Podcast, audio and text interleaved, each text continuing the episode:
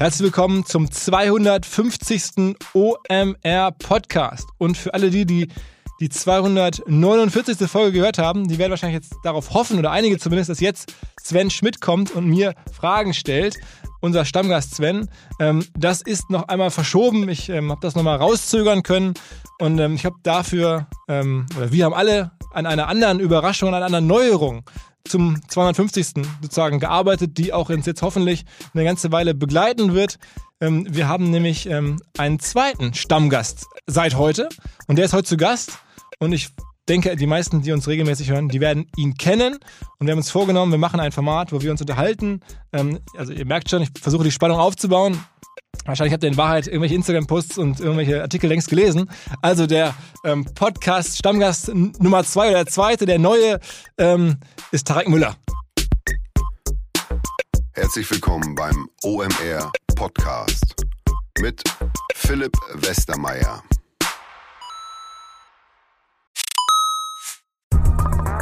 Weil die Kolleginnen und Kollegen von Instaffo, also der Jobplattform für den Tech- und Sales-Bereich, von der ich hier schon häufiger berichtet habe, mittlerweile bei uns doch groß engagiert sind hier im Podcast. Ihr hört immer wieder hoffentlich von Instaffo. Deswegen habe ich die Kollegen vor kurzem mal selber persönlich kennengelernt und war wirklich sehr angetan. Sie haben mir dazu erzählt, es gibt eine neue Finanzierungsrunde in die Firma. 10 Millionen werden investiert. Das ganze Thema wird also immer relevanter. Daher nochmal hier mit Nachdruck der Hinweis. Wer Menschen sucht im Bereich Tech und Sales, denkt an Instaffo. Die haben da scheinbar wirklich eine neue magische Soße gefunden, wo sie über ihre Plattform ein automatisiertes Matchmaking zwischen Arbeitnehmer und Arbeitgeber ermöglichen und das ist im direkten Marktvergleich dreimal effektiver, was die Quote von Bewerbung zu Einstellung angeht. Hilft natürlich auch, dass sie bereits über 100.000 passende Talentprofile auf der Plattform haben und dass man sehr, sehr schnell ins Gespräch kommt. Innerhalb von 48 Stunden bewerben sich die ersten Talente bei den Arbeitgebern oder man kann sogar als Arbeitgeber einer vorselektierten Gruppe an Talenten aktiv eine Nachricht schicken oder sie zum Chatten einladen, um sich noch schneller kennenzulernen und zu prüfen, könnte das passen. Also nicht nur ich und die Geldgeber offensichtlich glauben an Instaffo, sondern auch mittlerweile über 1800 Firmen, darunter O2, RTL, HelloFresh, MyPoster, viele, viele weitere. Instaffo ist auf OMR Reviews bestbewertet 4,8 Sterne in der Kategorie Recruiting Plattform. Firmen, die nun Instaffo ausprobieren möchten, sehr gerne. Ihr spart außerdem 500 Euro auf die erste Besetzung, wenn ihr euch anmeldet über Instaffo mit Doppel-F, instaffo.com slash OMR. Zurück zum Podcast. Moin Tarek. Yay, moin Philipp. Ich freue mich hier zu sein. Was eine Ehre. Ja, absolut. Aber ich meine, ähm, wir haben es ja auch ein bisschen deswegen gemacht, weil wir ähm, festgestellt haben, dass Podcasts mit dir einfach immer exzellent gehört werden, dass viele Leute, ähm, glaube ich, spannend finden, was du machst, wer du bist. Ähm, das zumindest haben unsere Hörerzahlen gezeigt. Und es ist außerdem, glaube ich, auch so, verrät man kein Geheimnis, dass wir uns immer wieder hier in Hamburg auf Events treffen und immer irgendwie so den Job übernehmen des jüngeren Pausenclowns. Pausenclowns und jüngere, jüngeren äh, digitalen Menschen in deinem Falle zutreffen. In meinem Falle, ich bin so jung bin ich ja gar nicht mehr, aber zumindest sehe ich so aus, würde Sven jetzt sagen. Ähm, also ja, also wir haben, treffen uns häufig und dann kommen wir immer so am Rande ins Reden und quatschen und ähm, stellen fest, irgendwie wir machen ähnliche Sachen, aber irgendwie ganz anders, du viel größer. Aber wir dachten, vielleicht hat es ausreichend Potenzial, regelmäßig sozusagen vom Mikrofon drüber zu sprechen. Ja, ich freue mich. Ich kann mich dran erinnern, das letzte Mal waren wir zusammen auf dem Event, wollten eigentlich nur kurz nach Hause gehen oder in, die, in dieselbe Richtung und sind am Ende zwei Stunden lang an irgendeiner Straßenecke stehen geblieben und haben uns unterhalten. Ich finde das sehr gut, dass wir das jetzt im Podcast-Format machen können, den Austausch. Ja, perfekt. Und wie gesagt, also wir haben dich ja eh schon jetzt, glaube ich, drei oder viermal da gehabt, weil About You natürlich auch so eine Geschichte ist, die ohnehin sehr viele verfolgen, aber hier in Hamburg nochmal extra. Dann du als das Gesicht des Ganzen. Ich meine, ich glaube, ist dir wichtig, du machst ja nicht ganz alleine, ja, mhm. zu dritt, aber du bist trotzdem ein bisschen der Posterboy von About You? Genau, ich bin, glaube ich, der, den man sich am besten merken kann, aufgrund von Frisur und Namen und so weiter. Ich mache das ja mit Hans Wiese und Sebastian Betz zusammen. Wir sind auch alle drei gleichberechtigte Geschäftsführer, aber ich bin so ein bisschen der Außenminister bei uns und halt dementsprechend den Kontakt zu Medien und der Außenwelt also sozusagen. Also ich freue mich aber auch hier zu sein, weil ich ja auch äh, oft Fragen an dich habe und ich höre ja auch deinen Podcast regelmäßig. War auch eine große Ehre für mich, die der drittmeistgehörte Podcast zu sein, ja. äh, 2019 in so einer illustren Runde. Und freue mich auch ein bisschen den Spieß umdrehen zu können, vielleicht jetzt in, den, in der einen oder anderen Folge und dir mal ein paar Fragen zu stellen. Ja, genau, wir wollen also Svens Job nicht kaputt machen. Der soll auch nochmal Fragen stellen dürfen. Ja, Sven, das kommt schon. Aber ähm, hier auch mit, mit Tarek natürlich ein bisschen, ähm, das wird jetzt keine ähm, knallharte Analysen nur geben, so wie das von Sven regelmäßig kommt, sondern wir wollen ein bisschen die Story begleiten, ähm, die du gerade sozusagen beruflich machst. Und dein Berufsleben ist ja schon sehr voll gerade. ähm, und einfach über Sachen ähm, sprechen, die so in unserer Branche Marketing, Digitalbusiness passieren. Und das Erste, was mir dazu einfällt, ist, du hast irgendwie, ich glaube nicht anlässlich dieser Aufnahme, aber generell hast du heute Morgen einen Facebook-Post abgesetzt und eine Vision skizziert für About You in 2030, korrekt? Genau, also es ist jetzt Zufall gewesen. Ich habe ähm, vor ziemlich genau zehn Jahren, 2010, habe ich nämlich eine Vision 2020 für mich runtergeschrieben und da habe ich mich, die habe ich ehrlich gesagt äh, wiederentdeckt ähm, vor Weihnachten und die gelesen und war überrascht, dass da das meiste doch zutraf, was dann, was ich mir vorgenommen habe. Ich habe mir vorgenommen, ein Unternehmen zu bauen, was äh, bekannt ist, was Millionen von Menschen nutzen. Ich wollte junge Menschen supporten in ihrem äh, Unternehmerdasein sozusagen ähm, wollte einen guten Teil meines Einkommens spenden und und und noch so ein paar andere Ziele und habe das irgendwie zum Anlass genommen und habe zwischen Weihnachten und Silvester sozusagen meine Vision 2030 runtergeschrieben und habe die dann äh, mit ein paar Leuten geteilt in meinem Umfeld und die haben mich eigentlich dazu genötigt, ja, das doch öffentlich zu machen. Und dementsprechend habe ich die jetzt heute auf Facebook gepostet. Und wer ist dann so derjenige, dem man das zeigen muss? Dann ist das dann der PR oder die PR-Chef oder der PR-Chef von About You oder wem zeigst du das dann so? Nee, ich habe das meinen Eltern geschickt, meiner Schwester, ähm, ein paar Freunden sozusagen im Vorfeld und äh, ja, die fanden das irgendwie ganz cool. Also ich habe kritische Eltern und eine kritische Schwester. Meine Schwester hat Ethnologie studiert und ist sehr sozial und also völlig nicht kapitalistisch. Meine Mama ist Ärztin, mein Papa ist Redakteur, also gar nichts mit Wirtschaft zu tun. Ich finde das immer ganz interessant, so einen äh, frischen Blick drauf zu bekommen, irgendwie auf die Sachen, die ich mache und auf dem Pfad, auf dem ich bin. Und habe diese Vision 2010 schon runtergeschrieben und jetzt eben nochmal auch ein bisschen ähm, als äh, um auch Druck auf mich selbst aufzubauen, irgendwo im Positiven hoffentlich die Sachen dann auch umzusetzen. Was steht drin? Das, Erzähl mal so ein bisschen. Nein, also es geht los mit so einem Recap, es ist eine sehr, sehr lange, sehr langer Text, drei DIN A4 Seiten. Deswegen dachte ich eigentlich, das liest kein Mensch auf Facebook. Wer ist überhaupt noch auf Facebook? Aber haben doch ganz schön viele Leute gelesen dann, auch auf LinkedIn. Ähm, geht los mit einem Recap der letzten zehn Jahre, was eigentlich so passiert und noch ein bisschen selbst vor Augen geführt, irgendwie mit E-Tribes, Net Impact Verkauf und also es gab ja auch noch eine, viele, viele Dinge vor About You und auch neben About You. Ähm, dann natürlich ein gewisser Teil zu About You. Dann auch so ein bisschen die Sachen, auf die ich stolz bin, gerade so Mitarbeiterlaufbahn. Dann auch ein Blick auf meine Medienpräsenz. Äh, für mich ja was Neues, was in diesem Jahrzehnt dazu kam, dass mich plötzlich auf der Straße Leute erkennen und ansprechen und, keine Ahnung, Porträts in der Süddeutschen und in der Zeit und sich im Spiegel wurde ich erwähnt und plötzlich kommt ein Wikipedia-Artikel und irgendwie Handelsblatt und Forbes und was weiß ich, was da so alles passiert ist. Und das für mich auch so ein bisschen kritisch irgendwie reflektiert. Ne? Einerseits natürlich cool und positiv, so geschäftstechnisch äh, hilft das, ne? Wir gewinnen Mitarbeiter, ich habe Zugang zu, ja, ich meine, wir waren ja gemeinsam irgendwie vorletzte Woche auf einem Event da kommt dann der Bürgermeister zu uns ne, und sagt Hallo so zu uns. Ja, wir sind ja auch beide in so einer, in einer Runde. Geil, ne? Ja, irgendwie schon, also schon cool und und was ist ich, Robert Habeck am Eingang getroffen, der meint, ach hier Herr Müller irgendwie geil und so. Ne? äh, haben sie letzt, verrückt, haben sie letzt gesehen auf dem Panel und und irgendwie die CEOs von, ne, da waren wir ja, waren ja auch eine, wir standen ja auch schon in der einen oder anderen Runde, wo so CEOs oder äh, Eigentümer von echt signifikanten Unternehmen da irgendwie ganz interessiert waren an dem, was wir so machen. Das finde ich ja irgendwie cool auch und ehrt mich ja auch oder uns ja irgendwo. Ähm, auf der anderen Seite, und das habe ich so ein bisschen reflektiert, habe ich da schon so ein schizophrenes, äh, einen schizophrenen Blick drauf, in dem Sinne, dass ich denke halt, der Arbeitstarek, also habe ich, habe ich mich bezeichnet, in dem Fall, der sieht da Vorteile drin und ähm, ich möchte ja später auch in die Politik gehen und am politischen Bereich äh, aktiv werden. Da sind diese Zugänge und dieses Netzwerk natürlich sinnvoll. Äh, auf der anderen Seite sozusagen der Privat-Tarek in Anführungsstrichen sieht das eher kritisch dann und ja, bin da manchmal, das ist ein schmaler Grad und manchmal finde ich es auch nicht so cool, dann irgendwie in der Öffentlichkeit zu stehen und angesprochen zu werden im Privaten und insbesondere dann, wenn ich so ein bisschen das Gefühl habe, dass es äh, ja, dass Leute mich sozusagen ansprechen oder irgendwie cool finden aufgrund der öffentlichen Wahrnehmung und nicht unbedingt aufgrund der Inhalte. Das wollte ich eigentlich nie und auch bei so einem Event da, wo wir waren, dieser Neujahresempfang sozusagen. Vom Abendblatt. Vom Abendblatt, genau. Da war so ein bisschen die Hamburger, das Hamburger Establishment so, ne? Und ich wollte eigentlich nie zu diesem Establishment gehören, privat so, ne? Und muss auch sagen, ich habe mich dann die meiste Zeit neben dir, habe ich mich irgendwie mit der Viva Con Aqua Geschäftsführerin unterhalten, die da im Hoodie rumlief und voll ignoriert wurde von diesen ganzen alten weißen Männern, die, weiß ich nicht, teilweise glaube ich noch ein bisschen alte Weltbilder haben und so. Ne? Und ich fühle mich dann teilweise irgendwie zu so einer Viva Con Aqua Geschäftsführerin, fand ich irgendwie sympathischer als dann doch irgendwie viele, die da so rumliefen, da muss ich ganz ehrlich sagen, so aus dem Privaten, ne? ähm, nicht im Geschäftlichen, einfach so wie sie drauf war.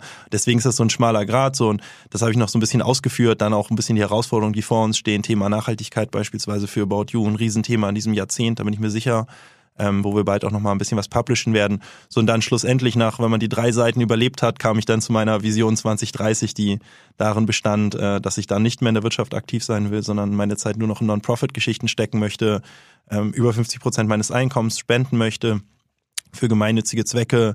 Ähm, noch so zwei, drei andere Sachen. Ich möchte mindestens zwei NGOs gründen in den nächsten zehn Jahren. Ähm, und äh, ein modespezifisches Ziel, ich möchte mehr Secondhand-Ware einkaufen, äh, auch bald auf About You. Ähm, und äh, Neuware nur noch nachhaltig und die Ware, die ich nicht mehr trage, dann eben weitergeben und so quasi den Kreislauf schließen und habe mich am Ende noch bedankt bei den Leuten, die mich so begleitet haben. Das ist quasi in a nutshell die drei Seiten. Okay, dazu erste Frage, weil ähm, ich witzigerweise gestern Abend auch ein Gespräch dazu ähm, off the record, ich hoffe, das ist okay, mit, mit Sven hatte und auch wir in der Redaktion das irgendwie ähm, diskutieren, ähm, ist eigentlich der Erfolg dieser ganzen Secondhand-Plattform, also Vinted, Mama-Kreisel, mhm. ähm, Kleiderkreisel, ähm, aber halt Real Real gibt's glaube ich auch. Es gibt irgendwie ähm, Poshmark, äh, ich glaube fünf, sechs mittlerweile Unicorns, äh, die Secondhand-Mode machen. Ähm, ist das wirklich ein, sagen wir mal, ein Resultat aus der ganzen Nachhaltigkeitsthematik oder ist das einfach so günstiger Preis, ähm, gute Auswahl, mehr oder weniger der Secondhand-Lader von der Ecke wird dadurch digital abgelöst und das ist einfach ein, ein, sozusagen normales digitales Phänomen oder hat das schon auch der, damit zu tun, dass Leute bewusst ihre Mode jetzt oder ihre Klamotten nachhaltiger nicht, nicht mehr wegschmeißen wollen und nachhaltiger einkaufen wollen, nichts Neues kaufen wollen? Ähm, wie siehst du das? Äh, ich glaube, drei Faktoren. Ich glaube, zum einen wird der Gesamtmarkt Secondhand schon größer durch das ganze Thema Nachhaltigkeit und den bewussteren Konsum. Zum anderen digitalisiert sich sozusagen der Offline-Bereich, also der Secondhand-Laden um die Ecke digitalisiert sich. Aber ich glaube, der Gesamtmarkt wird auch noch signifikant größer, unabhängig von der Nachhaltigkeitswelle, einfach weil in dem Fall Secondhand halt eine nationale oder eine globale Distribution halt mega Sinn macht. Du hast ja das Thema bei normalen Klamotten, du hast eine Offline-Verfügbarkeit, du kannst eigentlich innerhalb einer halben Stunde findest du Läden, die coole Klamotten für dich haben, egal wo du wohnst, selbst auf dem Land sozusagen. Ne? Das gilt ja für Secondhand nicht, weil das ja alles Unique Pieces sind. Das heißt, du brauchst ein Unique Piece in deiner Größe.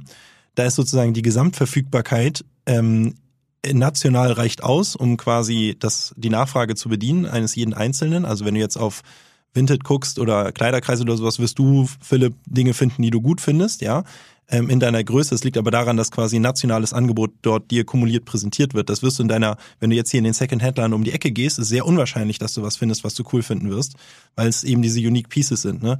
Das heißt quasi diese, diese Addition der, der verfügbaren Sortimente im Internet, sorgt halt dafür, dass die Leute eben auch in der Lage sind, äh, Secondhand einzukaufen, die ihnen gefällt. Und das war halt offline eben nicht der Fall. Und deswegen glaube ich, der Gesamtmarkt hat sich durch die Digitalisierung massiv vergrößert, was jetzt zum Beispiel beim Textilmarkt nicht unbedingt der Fall ist. Also der Textilmarkt ist durchs Internet nicht größer geworden, als er wahrscheinlich sonst eh gewesen wäre, vielleicht minimal. Ne?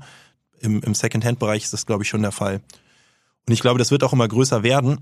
Und ich glaube, der ähm, aktuell sozusagen ist noch ein großer Painpoint im, im Secondhand Bereich, dass halt der Einkauf mega nervt. Also wenn du bei Kleiderkreisel einkaufst, du hast irgendwie, du, du, du bist halt in Kontakt mit Privatpersonen, ja. Das heißt, es ist per se nicht zuverlässig, der Prozess. Du hast keine Sendungsnummer, es ist nicht versichert, das Paket, du kannst nicht retournieren, du weißt nicht, wann es kommt. Also es ist halt painful und es ist auch keine geprüfte Ware. Das heißt, es ist irgendwie so ein Ebay-Modell, also wie Ebay vor 20 Jahren. Da war man sich auch nie so richtig sicher, kommt die Ware an und so weiter. Ne? Ebay Kleinanzeigen, muss man sagen, ist ja auch mittlerweile eine riesen Kleiderplattform. Ne? Genau. Wahrscheinlich neben äh, Kleiderkreisel die zweitgrößte ist wahrscheinlich Ebay. Ne? Genau, allerdings sozusagen das, das C2C-Modell, so wie es Ebay vor 15 Jahren war, also Privatperson verkauft an Privatperson, ist halt per se nicht so ein geiler Prozess einfach. Ne? Und Amazon quasi hat ja den E-Commerce aufgewälzt quasi und Ebay im C2C abgelöst weil die Menschen wussten, da kann ich mich drauf verlassen, dass es kommt. Und ich glaube, die nächste Welle im, im Second-Hand-Bereich ähm, muss halt kommen von den Plattformen, also sprich Zalando und uns im Wesentlichen, dass wir halt dafür sorgen, dass der Einkauf von Second-Hand-Ware so geil wird wie First-Hand, ja. Sprich, zuverlässiger Lieferprozess, geprüfte Ware, Retourenrecht und, und, und. Ist denn Zalando öffentlich auch schon in dem Bereich, also haben die das schon aus, ausgerufen als, als, als, äh Wachstumsfeld? Ja, haben die, also als Wachstumsfeld nicht, aber die haben, äh, die bedienen den Bereich auch schon, wenn auch nicht so groß, glaube ich. Wir wollen das auf jeden Fall auch angehen jetzt. Also es ist nichts, was jetzt wir für uns vereinnahmen können, das Thema Secondhand. Ich glaube, wir haben da eine gemeinsame Vision irgendwo Zalando und wir kommt jetzt nicht allzu oft vor, aber bei dem Thema glaube ich schon. Die Vision ist eigentlich, dass ähm, vom nachhaltigen Einkauf in zehn Jahren sozusagen ist, du hast halt die Wahl zwischen Neuware, Secondhand-Ware oder geliehenen Artikeln, glaube ich. Das wird noch als dritte Kategorie dazukommen, gerade im Premium-Bereich oder im Bereich äh, von Dingen, die du nicht allzu oft brauchst. Dann kannst du die leihen, du kannst sie im Secondhand kaufen oder neu. Alles über einen gleichen Prozess, gleiche Zuverlässigkeit, gleiche Regeln sozusagen. ähm, wenn du dir ähm, und wenn du dir Neuware kaufst, dann wirst du ein deutlich größeres Sortiment an nachhaltig produzierter Ware finden. Das wächst gerade massiv. Alle Marken produzieren gerade nachhaltige Linien. Also man kann jetzt nachhaltig einkaufen und es ist auch cool. Das war ja früher mal ein Problem. Nachhaltig war immer gleich hässlich so. Das ist jetzt nicht mehr der Fall. Du wirst es dann emissionsfrei geliefert bekommen. Und ich glaube, da ist sozusagen die Zukunft in drei, vier Jahren, dass du zum Beispiel eine Jacke kaufst, also eine neue Jacke, also du kaufst dir eine neue Jacke, die kann auch Secondhand sein, aber eine Jacke, die du bisher noch nicht besitzt. Und dass du dann deine alte Jacke einfach mit ins Paket packst, sie zurückschickst an uns über den, du, du retournierst ja wahrscheinlich eh, du kaufst fünf Sachen, behältst zwei, ähm, retournierst also drei Sachen, die du bei uns bestellt hast und diese zwei Sachen, die du behältst, da packst du deine alten rein, also deine alte Jacke mit ins Paket. Wir nehmen dieses, diese Jacke entgegen, schauen, ist sie irgendwie verkaufsfähig, wenn ja, wird die verkauft, du kriegst einen Teil der Erlöse, kannst dir damit wieder neue Ware kaufen. Wenn sie nicht verkaufsfähig ist, dann recyceln wir sie oder verschenken wir sie. Und so hast du dann eben den Kreislauf geschlossen sozusagen und hast wirklich quasi Mode, sag ich mal, so gut es geht, nachhaltiger gemacht, ja, weil du im Prinzip keine zusätzlichen Emissionen generierst. Du würdest sowieso das Paket bekommen, du würdest es sowieso zurückschicken. Ob da jetzt ein, zwei Artikel mehr drin sind im, im Retourenprozess sozusagen, macht keinen Unterschied emissionstechnisch. Und du würdest halt dafür sorgen, dass man eben einen Kreislauf bildet im Modebereich. Ne? Also ich glaube nicht, dass Secondhand 100% des Einkaufs sein wird. Geht ja auch gar nicht. Ne? Du musst ja, Ware geht ja kaputt. Das heißt, du musst neue Ware in den Zyklus bringen. Ich glaube, dass halt Secondhand aber eben einen gewissen Teil deines Einkaufs deckt. Neuheit wird immer wichtig sein. Die Mode ist trendorientiert. Menschen wollen die neuesten Trends haben. Das ist auch okay. Also so, sie sollte halt idealerweise nachhaltig produziert sein, aber äh, Neuware kaufen per se ist ja nichts Böses. Wichtig, um diesen Kreislauf allerdings zum Laufen zu kriegen, ist, dass du da, wenn du neue Ware kaufst, du sie halt so hochwertig kaufst, qualitativ hochwertig, dass du sie auch weitergeben kannst. Also, dass der Artikel auch zwei, drei Leben haben kann. Und so, sag ich mal, ganz, ganz weit gedacht, glaube ich, wird es irgendwann so sein, dass, keine Ahnung, 70, 80 Prozent der Items, die verkauft werden, neu sind und 10, 20, vielleicht 25 Prozent der Items, die verkauft werden, eben Secondhand. Aber ja. mehr als mehr als 10, 20 Prozent der Items Secondhand kann ich mir nicht vorstellen. Wo wir gerade über Nachhaltigkeit sprechen, ähm, ein Thema, was da ja auch immer jetzt immer mehr kommt, gerade aus dem Fashion-Bereich, ist also dieses Fast Fashion. Ich meine, mhm. sind ja Menschen unfassbar reich geworden mit, mit Fast Fashion. Ich glaube, der reichste Europäer ist der Gründer von, von, von Zara, Inditex, ähm, ein Spanier. Die H&M-Leute mega reich geworden. Also alles so, so Fast Fashion. Ähm, aber das ist doch aus ökologischer Sicht eigentlich richtig beschissen. Ich meine, das, oder, oder würdest du das irgendwie in Schutz nehmen? Die Frage über die Definition von Fast Fashion. Fast Fashion in der Definition ist oft ähm, Mode, die halt in kürzeren Produktionszyklen produziert wird. Also beispielsweise innerhalb von vier bis acht Wochen von Design bis ähm, Produktion. Du kannst auch in dem Produktionsprozess halt nachhaltige Stoffe verwenden und das Ganze so hochwertig machen, dass du es halt mehrere Jahre tragen kannst. Das sehe ich überhaupt nicht kritisch. Was ich kritisch sehe, ist, glaube ich, wenn Menschen, die sich eigentlich leisten könnten, hochwertige Produkte zu kaufen, sie halt nicht hochwertige Produkte kaufen und halt in billig, ähm, ja, also billig Klamotten kaufen, die aus billigen Materialien bestehen und in äh, Orten produziert wird, wo also nachweisbar Menschen ausgebeutet werden. Da, das kann ich nicht nachvollziehen, ehrlich gesagt. Das macht doch keinen Sinn. Allerdings muss man auch sagen, irgendwo haben wir Händler auch eine Verantwortung, den Menschen das auch transparent zu machen und da sind wir noch nicht gut drin. Ähm, aber jemand, also eine Person, die über ausreichend Einkommen verfügt, gegeben wir educaten genug sollte sich in der Zukunft eigentlich bewusster dafür entscheiden, Produkte zu kaufen, die aus hochwertigen Materialien bestehen und ordentlich produziert wurden. Und das können dann auch Sachen sein, die in einem sehr schnellen Produktionsprozess entstanden sind. Das ist ja gar nicht wild. So, und dieser schnelle Produktionsprozess, der sorgt dafür, dass du halt schneller die Trends aufgreifen kannst. Eigentlich, das ist erstmal per se was Gutes es kommt halt drauf an, wie man es umsetzt. Mhm. Aber auch slow produzierte Fashion kann halt scheiß Qualität sein. So. Also es kommt da nicht so sehr auf fast oder slow an, sondern es kommt halt wirklich auf die ähm, Qualität dessen an, was da eben geliefert wird. Ne? Ja, wie groß die Märkte sind, sieht man am Ende trotzdem, oder auch wie groß der Impact ist an, an, am Ende daran, dass so ein Typ ähm, und dass mehrere mit genau dem Modell halt so reich werden konnten. Ne? Mit irgendwie kleineren Märkten wird man halt nicht so wohlhaben. Das muss offensichtlich ein riesiger Markt sein. Ja, aber die, die, die, der Grund für seinen Erfolg ist ja nicht, dass er, ähm, äh, also dass er minderwertige Produkte produziert. Das ist zwar auch der Fall oft, aber der Grund ist, dass ähm, Inditex und Zara halt sechs, sieben, acht Monate vor den großen Brands halt die Trends adaptiert hat. Also was macht Zara? Sie gucken sich an, was ist auf dem Laufsteg gerade heiß und acht Wochen später ist es im Laden. So, was machen die Brands, die man halt so kennt? Sie gucken, was auf dem Laufsteg cool ist und zwölf Monate später ist es im Laden. Das heißt, Zara hat einen Zeitvorsprung von zehn Monaten im Verkauf. So, und damit ist, sind die reich geworden. Nicht unbedingt, äh, das hat aber, das ist eigentlich ein anderes Thema als die Frage, aus welchen Stoffen äh, ist das produziert worden und wie sind die Produktionsbedingungen vor Ort. Wie, wie, wie sagen wir, ähm, verkaufen die oder kauft ihr bei den ein? Zara und H&M, also wir kaufen teilweise Marken der Inditex-Gruppe ein, nicht die Marke Zara und wir kaufen auch teilweise Produkte der H&M-Gruppe ein, aber auch nicht H&M. Das heißt, die Marken wollen die bewusst bei euch nicht reingeben? Noch nicht, ja. Also ich glaube, es ist eine Frage der Zeit, bis sie, also ich meine, wenn ich die wäre, würde ich auch, solange es geht, eben diesen D2C-Vertrieb aufrechterhalten, also den Direct-to-Consumer-Vertrieb, weil das ist natürlich irgendwo eine Büchse der Pandora, die die öffnen, ne? Also so, was ist denn dann noch deren USP? Also bei Zalando gibt es das auch nicht? Nee. Also nicht H&M Kernmarke und nicht Zara Kernmarke, aber Z sowohl Zalando als auch wir haben Produkte der Inditex-Gruppe. Inditex-Gruppe hat ja ganz viele Marken, nicht nur Zara. Okay, also aber man kann davon ausgehen, eines Tages kommt es. Also ähm, Jochen Krisch würde sagen, ja, ich, ich auch, ja. Also ich, ich glaube halt, irgendwann werden die so einen Druck haben, ähm, dass die Vertriebswege brauchen, äh, außerhalb ihrer eigenen D2C-Vertriebswege und dann müssen die, also die ersten, wo sie anklopfen, sind dann ja Zalando und wir, weil wir quasi die größten Abnehmer sind. Ja, also bei den aller, allermeisten Brands, jetzt, keine Ahnung, so Nike, Tommy Hilfiger, Only, Viro Mulder und so weiter, diese ganzen im Handel distribuierten Brands ist Zalando der größte Abnehmer und wir der zweitgrößte oder teilweise sind wir der größte und Zalando ist der zweitgrößte. Also wenn du in den Handel willst sozusagen, dann sind wir ja größer als die Third-Party-Trader offline. Also wir sind größer als ein Piken Kloppenburg und Zalando ist auch größer als ein Piken Kloppenburg und Co. Das heißt, du musst quasi zu uns. Im Schuhbereich gibt's noch Deichmann, ne? aber wenn du im Klamottenbereich unterwegs bist, musst du zu Zalando und uns, wenn du halt breite Distribution willst. Ne? Okay, okay. Ähm, aber an Amazon verkaufen sie auch nicht, logischerweise. Nee. Das wären, glaube ich, auch, also die würden immer erstmal zu uns und zu Zalando kommen, bevor sie zu Amazon gehen, weil wir halt erstmal mehr Umsatz machen. Also wir sind ja größer als Amazon jetzt zum Beispiel in Deutschland. Im Fashion-Bereich. Im Fashion-Bereich, genau. Ähm, und wir haben halt eine viel stärkere Fashion Proposition. Also Amazon ist ja noch viel mehr so Grabbeltisch, ja. Also das ist wirklich das Letzte, wo du hingehst. Im Prinzip, da musst du schon desperate sein dann, ne? okay. okay. Weil das, das macht deine Marke kaputt, ja. Also es ist einfach so. Macht ihr denn jetzt, sagen wir mal, abseits von den Plänen, wir haben ja gerade bei Secondhand, macht ihr jetzt schon andere Sachen im Bereich Nachhaltigkeit, die ihr jetzt schon macht heute? Ja, super viel. Also eigentlich entlang der kompletten Wertschöpfungskette versuchen wir Emissionen zu reduzieren. Wir werden dieses Jahr haben wir auch zum Ziel, ähm, CO2-neutral zu sein als Company. Also einerseits über Emissionsreduzierung, andererseits über den CO2-Ausgleich.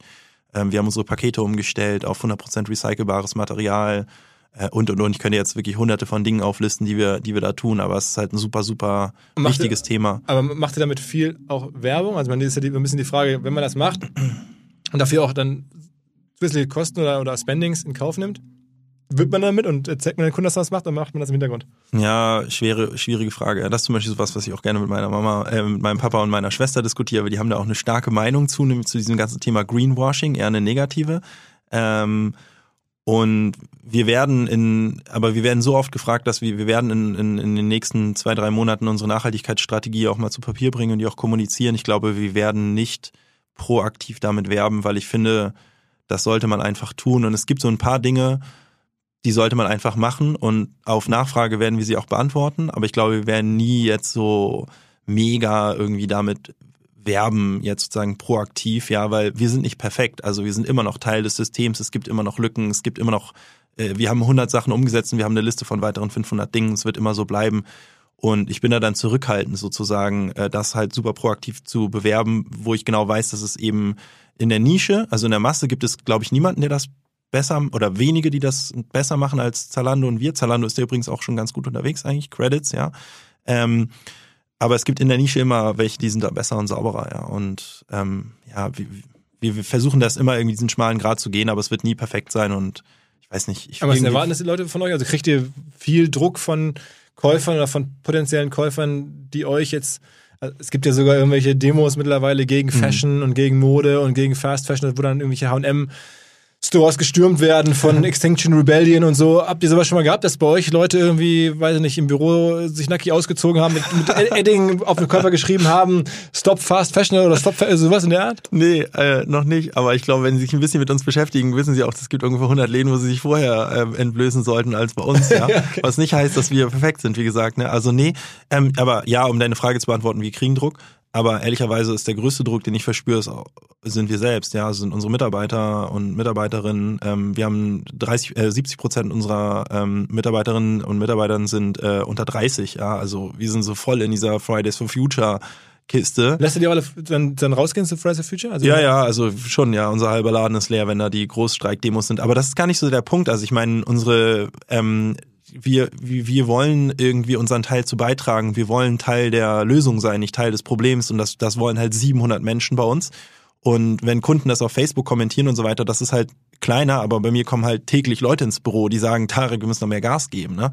So, und das ist eigentlich der größte Druck, den wir verspüren und auch der Druck, den wir uns selbst machen. Und Hannes Betz und ich, wir haben auch den Anspruch, dass wir das halt cool machen. Wir wollen die Welt nicht abfacken mit dem, was wir tun, sondern wir wollen die Stück, also wie gesagt, wir wollen Teil der Lösung sein, so, ne? Innerhalb Teil dieses der, Systems. Teil der Lösung sein. Ähm, hast du das Ding gesehen von den Einhorn-Jungs aus Berlin, sind ja sicherlich auch bekannt. Genau, dieses mhm. Olympia, mhm. also im Olympiastadion, ähm, ganz kurze Geschichte, ähm, Philipp Siefer, Waldemar, ähm, wie heißt der mit Nachnamen? Waldemar. Zeiler, glaube ich. Zeiler, genau. Ich Waldemar, genau. ja. Ja, genau. Ja, genau, genau. Also, die beiden Gründer von Einhorn. Philipp war auch schon mal hier im Podcast. Ähm, zwei äh, sehr sympathische, sehr ungewöhnliche Typen. Voll. Haben diese Kondommarke gebaut und um dieses Kondomprodukt herum mittlerweile sich in allen Bereichen engagiert. Und jetzt zuletzt habe ich auch im Podcast hier schon ein paar Mal darauf hingewiesen, machen die so ein Event im Olympiastadion in Berlin. Ich glaube, das Kalkül ist, ich hoffe, dass ich es nicht falsch zusammenfasse, ist, da kommen dann so viele Leute hin, idealerweise 90.000 dass man dann in ähm, kurzer Zeit Petitionen genau. ähm, unterschreiben kann, sozusagen, gemeinsam in einem Stadion per App oder wie auch immer es dann läuft, die man dann direkt in den Bundestag reinbekommt. Genau, über 50.000 Unterschriften, glaube ich, nur bis zum Bundestag. Genau, ne? muss, dann müssen sich die Bundestagsabgeordneten mit dem Thema beschäftigen. Ähm, und das Ganze muss irgendwie finanziert werden, dieses Zusammenkommen. Und da gibt es eine Crowdfunding-Kampagne und die Tickets dann da dabei zu sein, kosten, glaube ich, 30 Euro. 30 Euro. Ähm, also der Punkt ist, es gab dann viel Kritik daran. Also, äh, oder erstmal, ich fand's total smart. Ich dachte, okay, krass, äh, schlaue Idee, einfach mal mhm. alle zusammenbringen und dann kann man ja so, sagen wir mal, so schnell Einfluss nehmen. Aber natürlich sagen auch Leute, okay, wenn das die Falschen machen, was ist das denn für ein Vorbild? Was, da kann man ja, ja noch alle möglichen extremen Positionen vielleicht demnächst im Bundestag so reinpressen. Das wäre jetzt gerade nicht demokratisch, weil man auch Eintritt bezahlen müsste, dass dann irgendwie da Leute zum Spenden aufgerufen werden. Das ist ja auch jetzt keine komplett ähm, politisch unabhängige Sache, sondern die haben ja auch eine ganz klare Agenda dabei. Ähm, dann wurde, glaube ich, kritisiert, dass das Olympiastadion als Ort gewählt wurde. Ähm, ja, Nazi-Vergangenheit. Nazi-Vergangenheit. Ja. Eigentlich irgendwo kann man auch sagen, Fassungsvermögen gibt gar nicht so viele Plätze, wo du mal ja. dich mit so vielen Leuten treffen kannst. Aber jetzt scheint das dann der falsche gewesen zu sein in den Augen einiger. Wie siehst du es? Ähm, und dann wurde noch kritisiert, dass die damit irgendwie ihr Kondom-Startup irgendwie ähm, bewerben wollen. Ne? Also, also wirklich so komplett so durch die Bank. Also manche finden es scheinbar total cool und einige finden es total scheiße. Ja, ich fand's krass. Also ich hab's verfolgt von Anfang an irgendwie, stand auch mit Philipp ein bisschen Kontakt, auch wegen irgendwie anderen Themen und so und habe auch da ordentlich irgendwie, auch, also habe auch einen finanziellen Beitrag da reingeballert. Ähm, ja, also ich finde es prinzipiell auch eine gute Idee. Ich, ich glaube, das ist auch gut und ich glaube auch, dass es in den Händen der Falschen halt fall, scheiße wäre. Ich finde aber, Philipp und Waldemar, du kennst sie ja beiden jetzt auch, ich kann mir halt kaum jemanden vorstellen, wo ich denken würde, dass es richtiger wäre in der Hand als bei den beiden, ja. Und ich fand es halt schon krass, wie, die, wie negativ die Reaktionen teilweise waren. Und ich fand es halt auch schon krass und zweifelhaft, wie teilweise Aussagen von denen aus dem Kontext gerissen wurden. Ähm, wo ich halt mir danach zum Beispiel die Podcast angehört habe, wo äh, irgendwie rauszitiert wurde oder irgendwie auch weiß, dass es anders ist bei denen. Ne? Und insofern, also prinzipiell, ich sehe das irgendwie prinzipiell positiv. Ich sehe es aber vor allen Dingen positiv, dass halt was passiert so, ja. Und dass junge Menschen irgendwie Gas geben und irgendwie ähm, ja, so ihr Wort erheben und so weiter, finde ich irgendwie prinzipiell gut. Und ich finde es auch gut, dass es dann eben auch Beispiele gibt, wo es grundsätzlich funktioniert. Ich finde aber auch, dass teilweise die Kritik berechtigt war, aber völlig übertrieben, in meinen Augen, aber berechtigt. Ich fand aber vor allen Dingen den Umgang von den beiden damit sehr gut. Weil die haben halt nicht auf Stur gestellt und gesagt, äh, keine Ahnung, ne? Also so gezickt so circa, ähm, Philipp und Waldemar, sondern sind super konstruktiv auf die Kritik eingegangen und haben sich damit eben mega gut auseinandergesetzt. Ich habe das sehr doll verfolgt, weil es war für mich schon so ein ja, so, so ein ganz interessanter Case von irgendwie Mega-Hype, Mega-Shitstorm gedreht. Und ich würde jetzt sagen, irgendwie im Kern sehen die, glaube ich, sieht die Masse der Menschen das positiv, was sie auch gezeigt hat. Also was sie auch ähm, letztendlich daran gemündet ist, dass es funktioniert hat. Die wollten 1,8 Millionen raisen innerhalb von einem Monat übers Crowdfunding. Es hat funktioniert. Die haben 2 Millionen geraced am Ende des Tages. Es zeigt ja, dass viele das gut fanden. Aber das Krasse war, die haben, glaube ich, irgendwie 900.000 Euro innerhalb von zwei, drei Tagen geraced. Und dann ging diese riese, riesen los. Dann ist es vollkommen eingeschlafen. Und dann ging es, dann haben sie das gedreht und haben, sind halt auf die Kritik super cool und konstruktiv eingegangen, meines Erachtens. Und dann ging es plötzlich wieder hoch. Und ich fand, das war schon ähm, verrückt, weil halt innerhalb von vier Wochen eigentlich von Hype zu vollkommener Krise zu gutem Krisenmanagement, finde ich, vielleicht, keine Ahnung, bestimmt kann man irgendwas besser machen, zu gedreht zu positivem Sentiment. Und das, das fand ich irgendwie fast schon spannender als irgendwie die Olympiasache selbst, wobei ich die Olympiasache selbst auch gut finde. Hinweis auf Findling. Findling ist eine sehr erfolgreiche SEO-Agentur, die bis vor einiger Zeit noch Webstube hieß und mir vor allen Dingen deswegen ins Auge gestochen ist, weil ihre Masterclass beim OMR-Festival ruckzuck ausverkauft war. In Minuten wollten Menschen hören, was die Kollegen von Findling zum Thema SEO zu sagen haben. Ein Grund dafür sicherlich die Referenzen. Findling arbeitet unter anderem für Firmen wie Snox, Ergotopia, Dermanostik oder mein BAföG. Der Fokus ist also, Firmen über Performance SEO beim Wachsen zu helfen. Wer herausfinden möchte, ob sich für ihn auch SEO lohnt oder die Ansätze von Findling vielleicht konkret lohnen, der kann sich eintragen. Es gibt keinen Sales Call, sondern eine kostenlose Beratung unter findling.de slash OMR. Also auf der Landingpage eintragen und dann gibt es eine Beratung, wenn es richtig gut läuft, vielleicht von Maurice Marinelli, dem Gründer persönlich.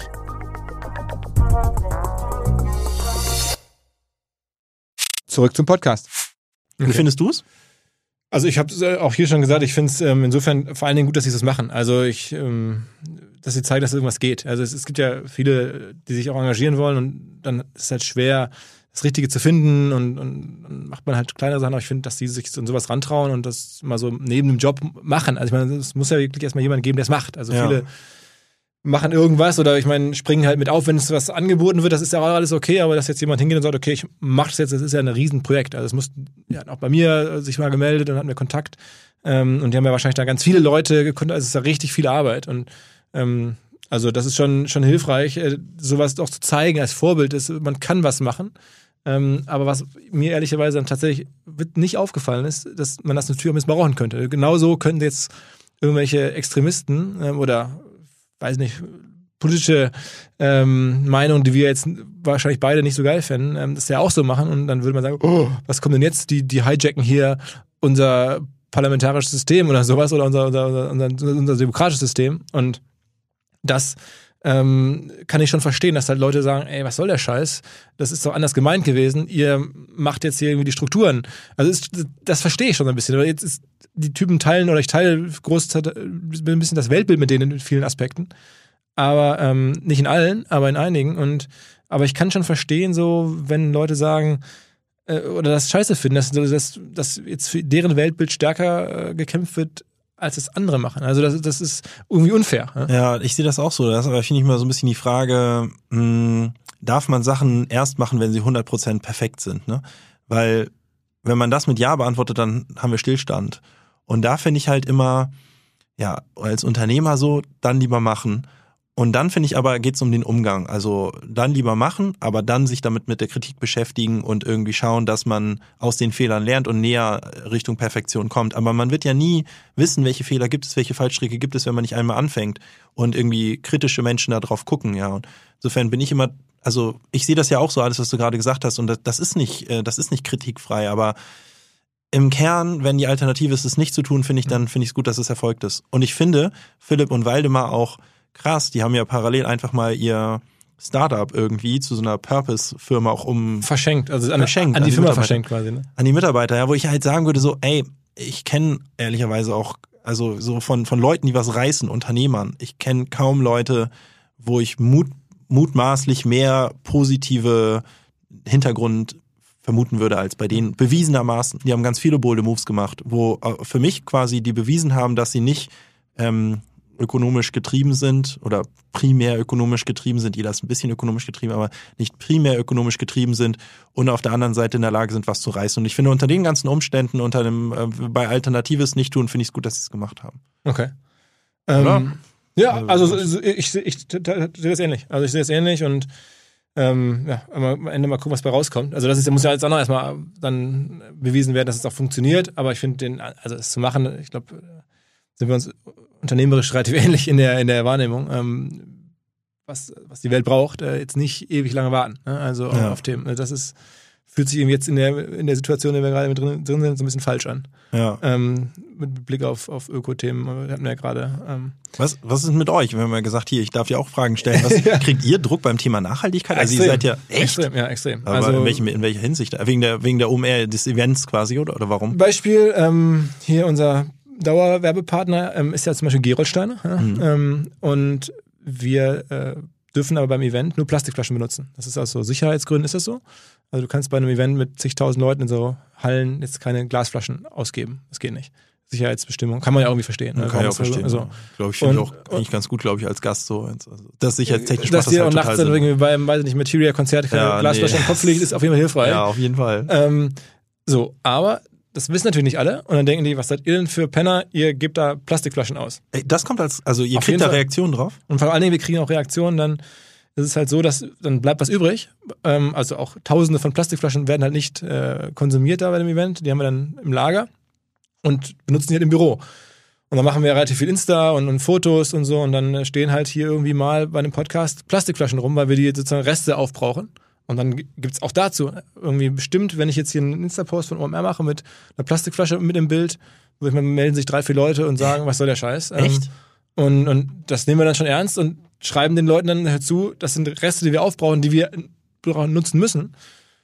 Und das ist ein Beispiel, ne? Also, ähm, wo das für uns auch jetzt eine neue Welt ist, wie man damit umgeht. Also, ähm, und ich finde es trotzdem richtig, weil wir können sie auch jetzt wegschmeißen, aber das, dann wäre niemandem geholfen. Also mhm. deswegen gäbe es sie trotzdem. Und da ist einfach dann die Rechtsprechung oder die Frage, muss man das nochmal anders bewerten mit den Glasflaschen, den Plastikflaschen auf einem Event?